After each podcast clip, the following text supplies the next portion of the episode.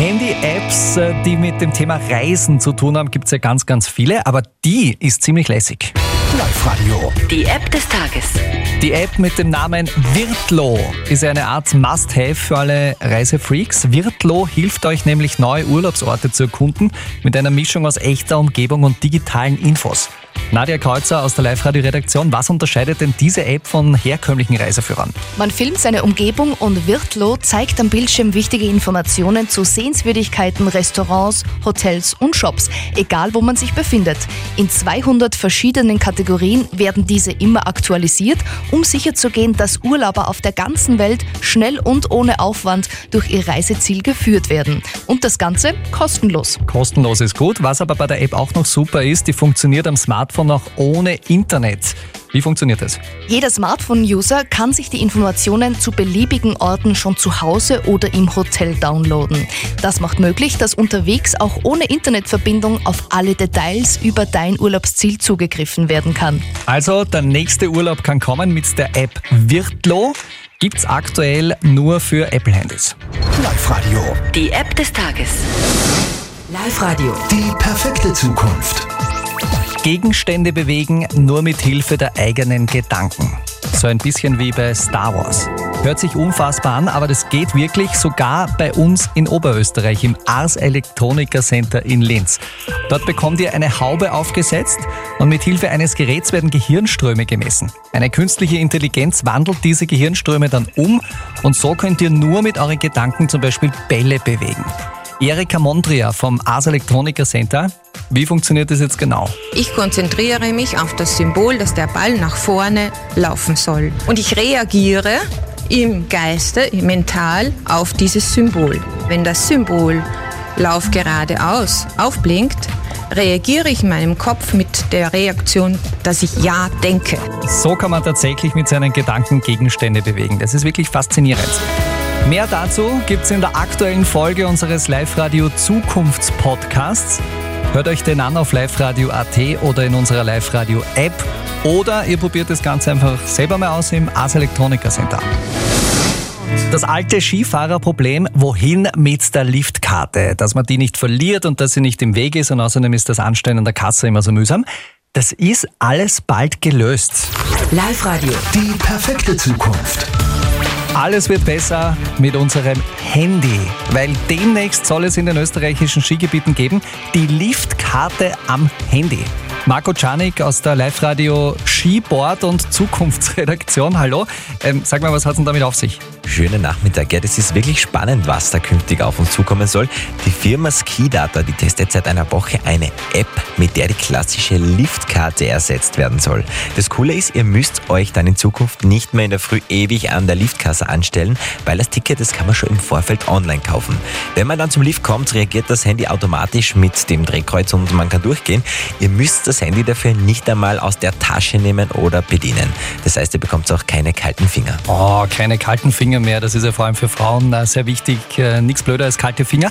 Klingt alles schön und gut, Marco, aber wann soll das Ganze jetzt tatsächlich mal in der Praxis umgesetzt werden? Diese Saison wird das System noch am Monte Popolo, einem kleinen Skigebiet mit zwei Liften im Salzburger Pongau, getestet. Laut Geschäftsführer der Firma Skidata Franz Holzer könnten die ersten Skigebiete aber schon in drei bis fünf Jahren auf das neue System umstellen. Okay. Live-Radio. Die Meinungen gehen bei dieser Aktion ganz weit auseinander. Die einen sagen, ich finde das gruselig, die anderen sagen, ganz okay, wenn man sich damit ein letztes Mal verabschieden möchte. Hallo bei Live Radio, Wolfgang Heimel ist im Studio und ich muss sagen, ich finde das auch reichlich seltsam, was da passiert. Es geht um eine Virtual Reality Brille, die ein totes Kind zurückbringt. In Südkorea ist das jetzt gemacht worden. Forscher haben da ein verstorbenes Mädchen wieder mit ihrer Mutter sprechen lassen, eben über diese VR-Brille. Das soll der verzweifelten Mama bei der Traumabewältigung helfen. Die Forscher haben da das Mädchen mit dem Computer animiert.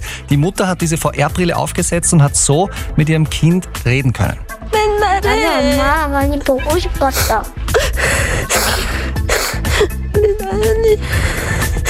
Die virtuelle Version der Siebenjährigen sagt da, ich vermisse dich Mama.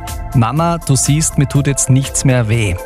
Im Video sieht man auch, wie die Mutter mit der Kleinen spielt und zusammen Geburtstag feiert.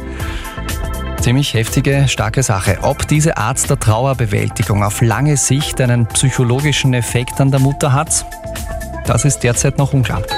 Live-Radio. Die perfekte Zukunft. Das Video von dieser sehr außergewöhnlichen Animation habe ich euch online gestellt auf liveradio.at.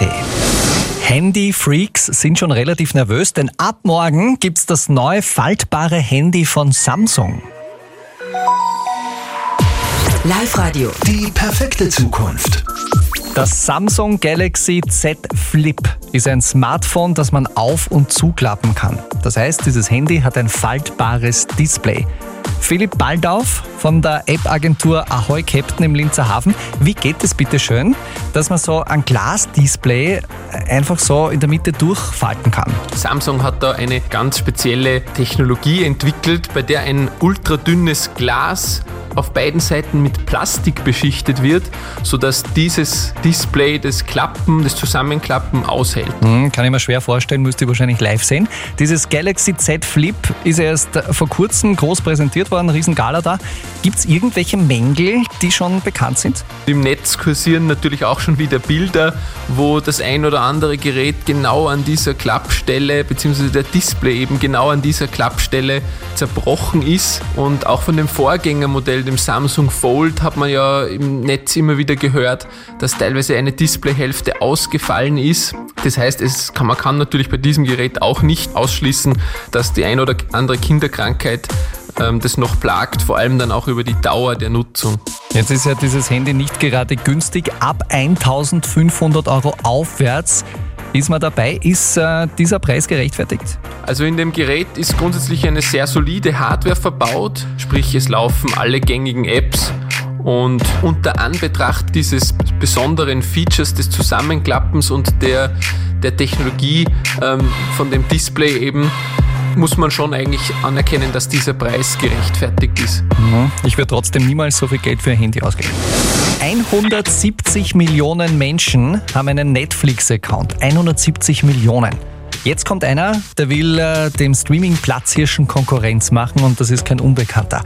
Disney steigt in den Markt der Streaming-Plattformen ein. Disney Plus wird in Österreich starten im März. Nadja Kreuzer aus der Live-Radio-Redaktion, du hast dir das mal angeschaut. Was äh, kann denn dieses Disney Plus? Disney Plus bewirbt sich als die familienfreundliche Alternative zu Netflix. Also die Hauptzielgruppe für Disney Plus sind ganz klar junge Familien mit Kindern unter 12 Jahren. Geboten werden ganz viele Zeichentrickfilme, Comedies und Superhelden. Serien mit Gewalt, Sex und Schimpfwörtern sind tabu. Also genau das Richtige für Familien. Wie kann man Disney Plus empfangen? Wer ein Abo abschließt, kann den Streamingdienst auf fast allen Geräten empfangen. Nutzer dürfen bis zu sieben Profile anlegen. Serien und Filme kann man sich unbegrenzt herunterladen und dann auch offline anschauen. In den USA läuft Disney Plus ja schon länger mit Riesenerfolg. Knapp 30 Millionen Amerikaner nutzen den Dienst schon. Ja, aber ein guter Start. Wer in Österreich von Disney Plus einsteigen möchte, am 24. März ist äh, da quasi der Start des Streamingdienstes bei uns in Österreich. Kostenpunkt 6,99 Euro pro Monat. Und damit ist äh, Disney Plus billiger als Netflix. Live-Radio. Die perfekte Zukunft.